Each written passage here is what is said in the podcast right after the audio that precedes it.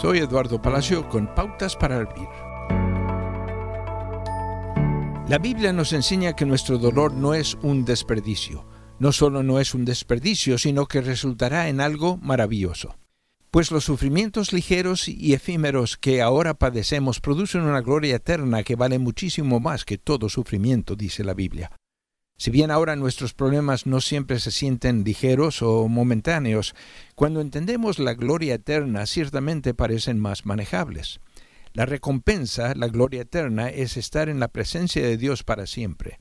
Nuestro sufrimiento en la tierra nos acerca cada día más a esa gloria.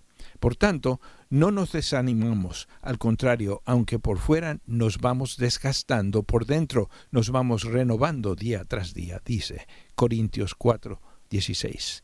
Esta es una esperanza exclusiva del cristianismo.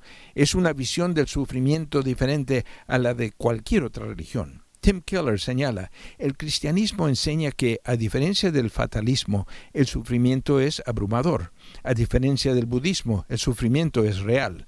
A diferencia del karma, el sufrimiento es a menudo injusto y a diferencia del secularismo, el sufrimiento es significativo tiene un propósito y si se enfrenta correctamente puede conducirnos al profundo amor de Dios y a más estabilidad y poder espiritual de lo que puede imaginar.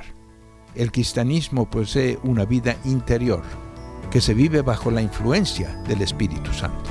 Acaba de escuchar a Eduardo Palacio con Pautas para Vivir, un ministerio de Guidelines International. Permita que esta estación de radio sepa cómo el programa le ha ayudado. Acompáñenos en la próxima emisión de Pautas para Vivir. Gracias por su sintonía.